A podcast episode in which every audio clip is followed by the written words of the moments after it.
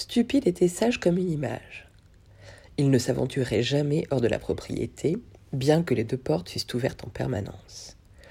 Et le garder hors de la maison ne posait pas le moindre problème. Il préférait le grand air, il aimait dormir sur la pelouse, qu'il pleuve ou pas, et se servait rarement du lit que nous lui avions aménagé au garage. Cet animal habitué au froid exprimait toute son énergie quand un orage éclatait ou que la température chutait. Quand elle montait au-dessus de 30 degrés, il se réfugiait dans le lierre ou sous un arbre. Pour la forme, j'ai tenté de retrouver son propriétaire, mais mes efforts avaient pour seul but d'apaiser ma conscience. Ainsi, j'ai fait passer une petite annonce dans le modeste journal local en disant que j'avais trouvé un gros chien mâle et que je désirais entrer en contact avec son propriétaire. J'ai volontairement évité l'énorme LA Times diffusé dans toutes les bourgades du sud-ouest. Au bout d'une semaine, j'ai fait retirer l'annonce, acheté une licence pour stupide et l'ai fait vacciner contre la rage. Le fonctionnaire qui m'a donné la licence l'a catalogué Akita pur sang. Quant au vétérinaire d'Oxnard qui lui a administré les piqûres, il l'a qualifié de croisement entre chien esquimau et Akita. Tandis que son assistant optait pour un croisement entre Shosho et Akita. Pour moi, Stupide était un Akita pure race car lors d'une exposition canine, j'avais vu d'autres membres de cette espèce. Tous avaient des yeux obliques, des pattes palmées et une queue empanachée. Stupide ressemblait exactement aux Akita de l'exposition.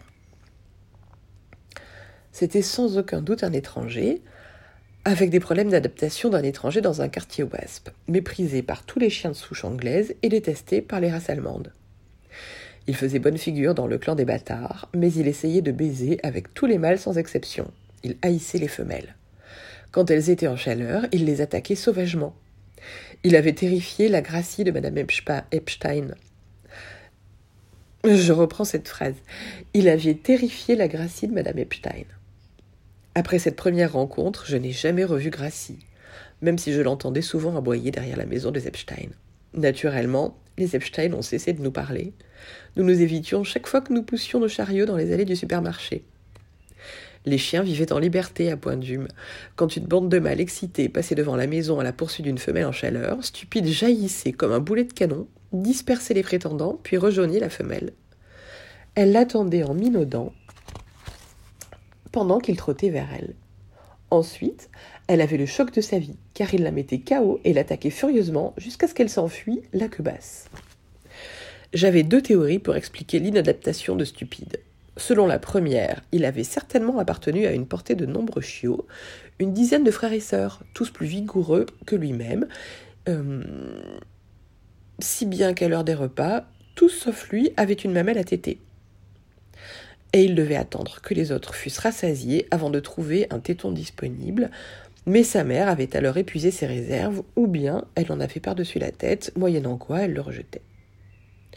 Stupide avait amèrement souffert de ses mauvais traitements précoces. Au fil du temps, surtout pendant la puberté, il avait ruminé ce rejet maternel et fini par détester toutes les femelles.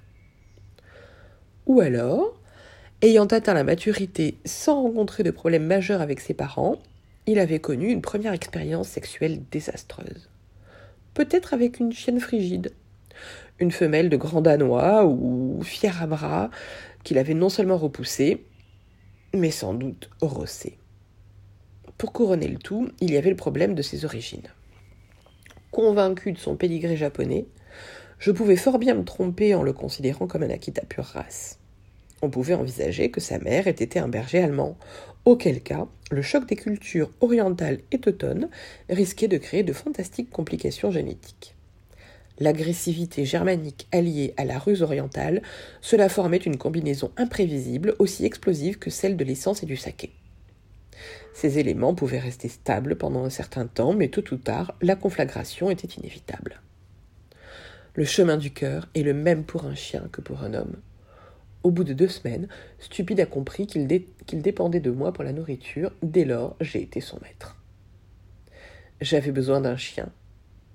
Il simplifiait le cercle de mon existence. Il était là dans la cour, bien vivant et amical, occupant la place de tous les autres chiens morts et enterrés dans la terre qu'il foulait. Je pouvais comprendre cela, mes amis chiens, vivants puis morts, réunis sur le même terrain. Cela avait du sens. Mon père et ma mère reposaient dans un cimetière du Nord, Et moi, j'étais toujours vivant à Point d'Hume. Je marchais sur cette même terre californienne qui les abritait. Cela aussi, je le comprenais. je sortais parfois le soir avec ma pipe. Mon regard allait de stupide aux étoiles, et je sentais comme un lien. J'aimais ce chien. Quand j'étais enfant dans le Colorado, je restais souvent assis avec mon chien pour regarder les étoiles. Stupide était l'enfance ressuscitée. Il ramenait les pages de mon catéchisme. Qui est Dieu? Dieu est le créateur du ciel et de la terre et de toutes les choses. Dieu est-il partout? Dieu est partout. Dieu nous voit-il? Dieu nous voit et nous surveille. Pourquoi Dieu nous a-t-il créés? Dieu nous a créés pour que nous le connaissions et l'aimions dans ce monde et pour que nous soyons heureux avec lui dans le prochain. Je pouvais y croire de tout mon être quand j'étais assis sur l'herbe avec Stupide. Parfois, il profitait de ma position pour se lever, poser ses pattes avant sur mes épaules et essayer de me sauter. Il m'aimait donc. Comment aurait-il pu exprimer autrement son amour? En écrivant un poème? En m'offrant un bouquet de roses? Je lui assénais un bon coup de coude dans les côtes qu'il suffisait à le faire descendre. Rocco aussi m'avait aimé, lui exprimait son amour en mordant mes chaussures ou en déchirant un objet qui m'appartenait, une chemise, une paire de chaussettes, mon chapeau ou malheureusement les poignées de mes clubs de golf. Mais Rocco était un individu normal. Il aimait les chiennes, alors que Stupide avait ce problème avec les femelles qui me le rendait cher. Il m'a fait du bien. Un mois après son arrivée, j'ai commencé un roman. Rien d'extraordinaire à cela, euh, j'entamais tout le temps des romans qui me permettaient de combler les temps morts entre deux scénarios. Mais ils tournaient court à cause de mon manque de confiance et de discipline. Je les abandonnais alors avec un sentiment de soulagement. Écrire des scénarios était plus facile et rapportait plus de fric. Il me suffisait de torcher une sorte de schéma unidimensionnel, de faire tout le temps bouger mes personnages. La formule de base était toujours la même, de la bagarre et du cul. Quand c'était terminé, vous donniez ça à d'autres gens qui bousillaient votre travail pour essayer d'en faire un film. Mais quand j'entamais un roman, ma responsabilité était terrible. J'étais non seulement le scénariste, mais aussi le héros, tous les personnages secondaires, et puis le metteur en scène, le producteur, le chef opérateur. Si votre scénario aboutissait à un résultat médiocre, vous pouviez vous en prendre à un tas de gens, du metteur en scène au dernier des machinistes. Mais si mon roman faisait un flop, je souffrais seul. J'avais déjà écrit quinze mille mots sans le moindre symptôme d'effondrement, quand le vieux désir de plaquer ma famille est revenu. Les pages fredonnaient, je voulais être seul. J'ai bien sûr pensé à Rome, j'ai même joué avec l'idée d'y amener Harriet. Avant le départ, nous vendrons d'abord la propriété de Point d'Hume, chose impossible tant que nous aurions les enfants sur le dos. Quant au chien, je pensais qu'il n'aimait pas Rome. Quant au chien, pardon, je pensais qu'il n'aimerait pas Rome une ville où tous les chiens doivent être muselés et tenus en S. Bizarrement, je n'imaginais jamais stupide avec moi à Rome. Il m'était seulement utile avant le voyage. Une fois les enfants dans la nature et la maison vendue, je serais riche et libre comme l'air. Puis je tirai des plans sur la comète. Moins Harriet y figurait. Plus je tirais des plans sur la comète, moins Harriet y figurait. Tout bien pesé, je ne pensais pas que Rome lui plairait. Séparée de ses amis, Isolée par la barrière de la langue et celle de la culture, elle s'ennuierait à mourir. Et puis, elle n'avait plus le moindre goût pour les choses italiennes. Finalement, j'ai décidé que la meilleure solution pour elle serait de louer un appartement à Santa Monica, après quoi je pourrais m'envoler pour le Piazza Navona et entamer une vie nouvelle. Décidément, dans cette lecture, je merde plein de phrases. C'est pas grave, on continue. C'est le jeu. Chapitre 9 Harriet escomptait un meilleur résultat avec Bernard Shaw. Elle a eu un B. Ça a été une cruelle déception pour son orgueil, même si ce B permettait à Denny de quitter l'université de la ville avec une mention passable en études théâtrales. La lettre fatidique est arrivée par un brûlant après-midi lugubre de février. L'air chaud de Santana suffoquait le ciel, l'atmosphère semblait saturée d'électricité, les arbres grésillaient comme pendant un incendie, la mer était plate et amorphe. La chaleur et la mauvaise nouvelle l'ont tellement déprimée qu'elle s'est consolée avec la bouteille. Je me suis mis à boire avec elle par sympathie, car j'avais lu sa dissertation. Vingt pages de prose lucide et sophistiquée. C'était précisément ce qui avait cloché, beaucoup trop bon pour avoir été, écrit par un ego comme Denis. Assis dans la cuisine, dont toutes les fenêtres étaient ouvertes, nous avons bu du chablis frais jusqu'au coucher du soleil en écoutant la marée montante rugir comme des lions dans une fosse. Stupide, est fébrilement d'un endroit à un autre dans la cour, piégée dans son épaisse fourrure, le souffle court et ne tenant pas en place, tandis que le vent brûlant agitait les pins. Nous buvions le vin glacé comme du petit lait, son effet n'a pas tardé à se faire sentir. Je vais protester auprès du conseil universitaire, a dit Harriet d'une voix vibrante. Ce repère est un pédant méprisable et vindicatif. Il a volontairement descendu des nids. Elle a brusquement vidé son verre. Va me chercher l'annuaire. Trouve le numéro du conseil universitaire. C'est trop tard, ils sont fermés à cette heure. J'y vais personnellement, elle a menacé. Je veux m'expliquer face à face avec ce repère. J'ai droit à une explication.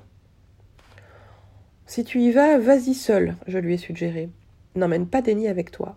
Monsieur Roper risquerait de lui poser quelques questions gênantes sur Bernard Shaw, et tu serais prise en flagrant délit d'imposture. Ça l'a un peu calmée. Oh Dieu, elle a gémi. Je me suis vraiment décarcassée pour cette disserte. J'ai tout donné. Elle est allée vers la cuisinière pour ouvrir le four où les lasagnes mijotées en dégageant une délicieuse odeur d'herbe et de sauce tomate. Elle a retourné les légumes, puis remué la salade avec une cuillère en bois. C'était l'une de ces rares occasions où la famille serait réunie au grand complet pour dîner, Rick Kolp compris. Sinon, la cuisine était devenue un lieu de passage où chacun préparait ses repas à sa guise. C'était inévitable, car nous, les habitants de la maison, nous nous réveillons à des heures différentes, et l'on ne pouvait compter sur personne pour préparer le dîner. Cette tâche incombait donc à Harriet et à moi.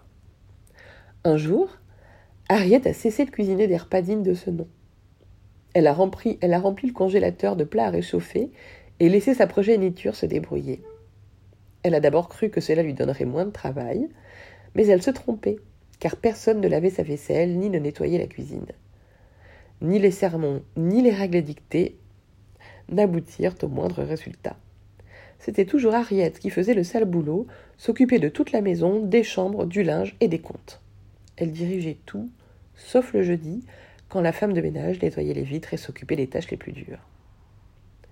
J'ai regardé l'horloge en débouchant une autre bouteille. Presque sept heures. Ils avaient déjà une demi-heure de retard, mais il était inutile de se mettre en rogne, mieux valait s'y habituer. À tout moment, nous nous attendions à entendre le téléphone sonner. Dominique, Denis ou Tina nous informant qu'ils seraient en retard ou annonçant tout de go qu'ils ne viendraient pas.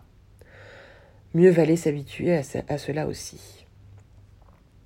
Nous buvions le chablis dans un silence pessimiste, notre patience à bout, car nous évitions soigneusement un sujet qui pesait lourdement sur nos cœurs, l'indépendance de nos enfants. C'était pourtant un sujet éculé, que nous avions abordé sous tous les angles, une saloperie de boulet à nos pieds qui nous permettait de nous apitoyer sur nous-mêmes et de ressasser nos erreurs. Mais lorsque nos langues nageaient dans l'alcool, surtout le vin, Harriet et moi retirions nos masques pour nous lancer dans le jeu cruel auquel nous jouions parfois. Quand elle a dit Tu ne trouves pas euh, que Denis a un merveilleux esprit analytique?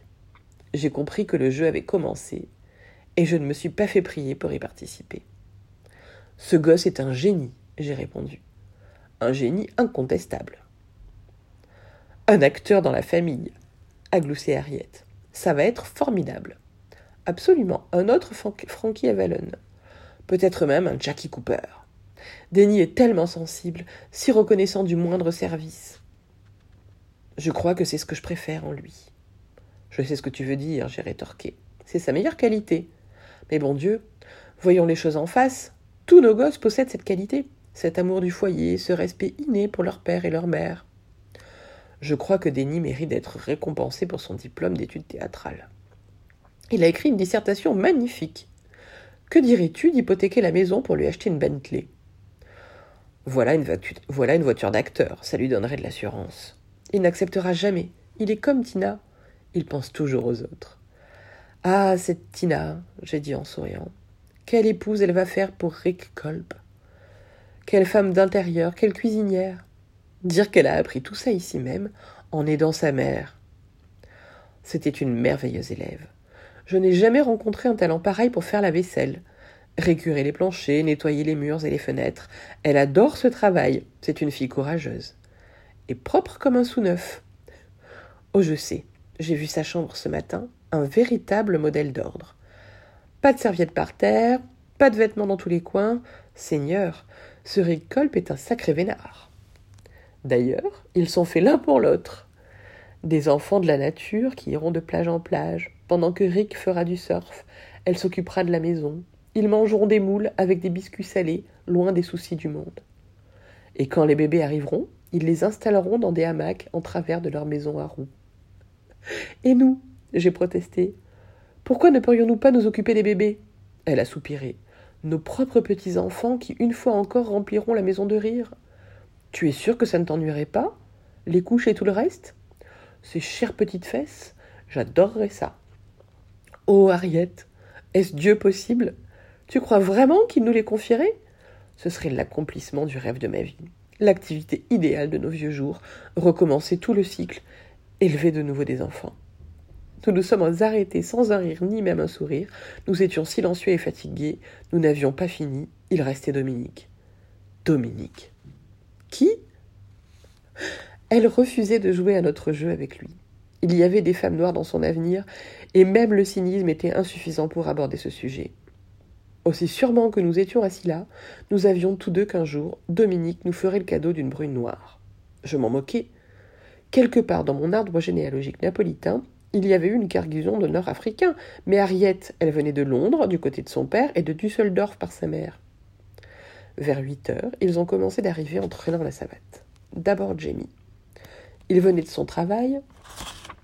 Son retard s'expliquait. Ses notes du semestre auraient dû être dans le courrier avec celles de Denny.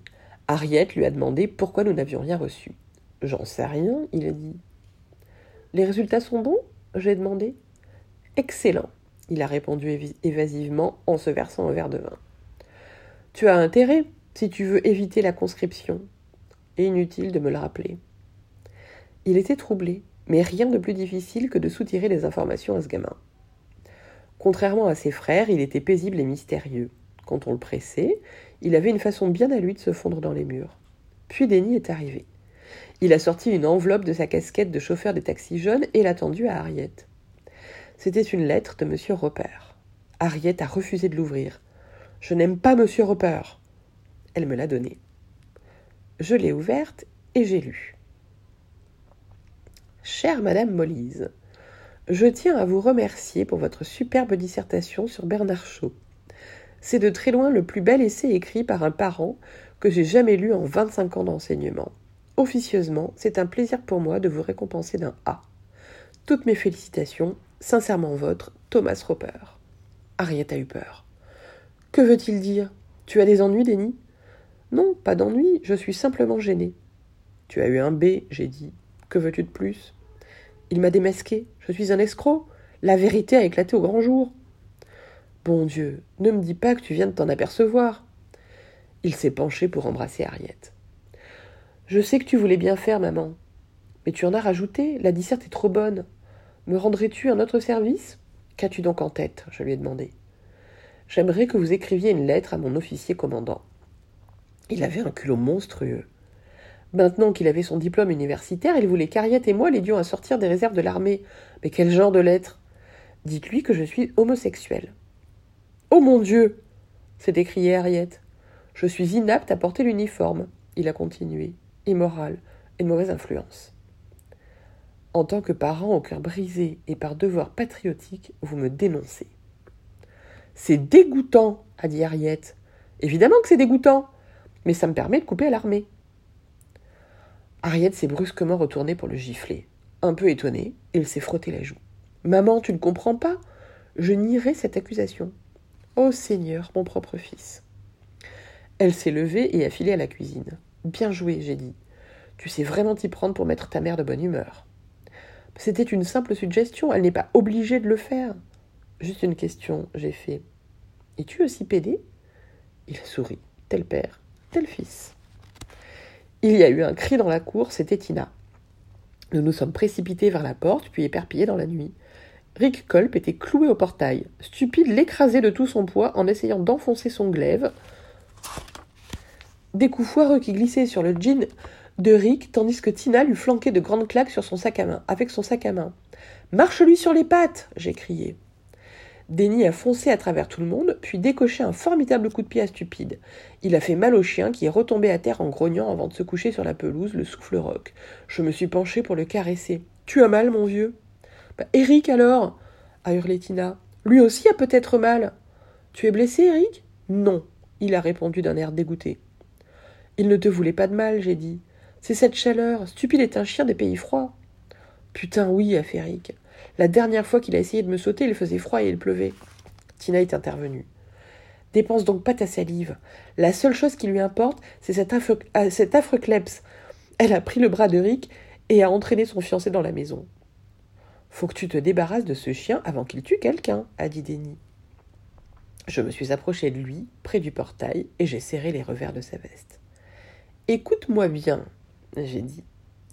Tu es peut-être mon fils. Tu pourrais même être mon père, ou pourquoi pas, ma mère. Mais qui que tu sois, je t'avertis, ne redonne plus jamais, mais alors jamais, de coups de pied à mon chien. Est-ce clair? Tout à fait. Bon, très bien. Mangeons. Nous sommes rentrés à la queue leu dans la maison pour tomber sur une scène d'amour juvénile en plein milieu de la cuisine.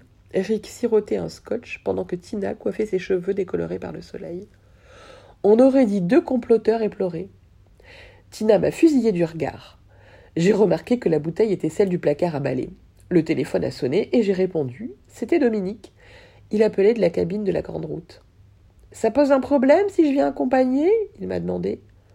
Blonde ou brune? Très brune. Je ne peux pas te répondre à la place de ta mère, mais pour moi, ça va. Quand j'ai raccroché, j'ai découvert Harriet à côté de moi qui écoutait. Elle est noire? Très brune, j'ai dit. Alors, résignée, elle a baissé les yeux. Les gamins se sont installés dans le salon avec des verres et un pichet de vin Red Mountain. Harriet a mis un couvert supplémentaire sur la table, puis a vérifié la cuisson de ses plats.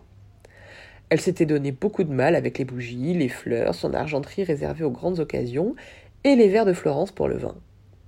L'invitée de Dominique s'appelait Cathy Dan. Elle était menue, jolie et formidable dans son pantalon de cuir noir et ses bottes montantes, lisse comme une plume et sombre comme du café noir. Elle possédait un cul spectaculaire et haut placé.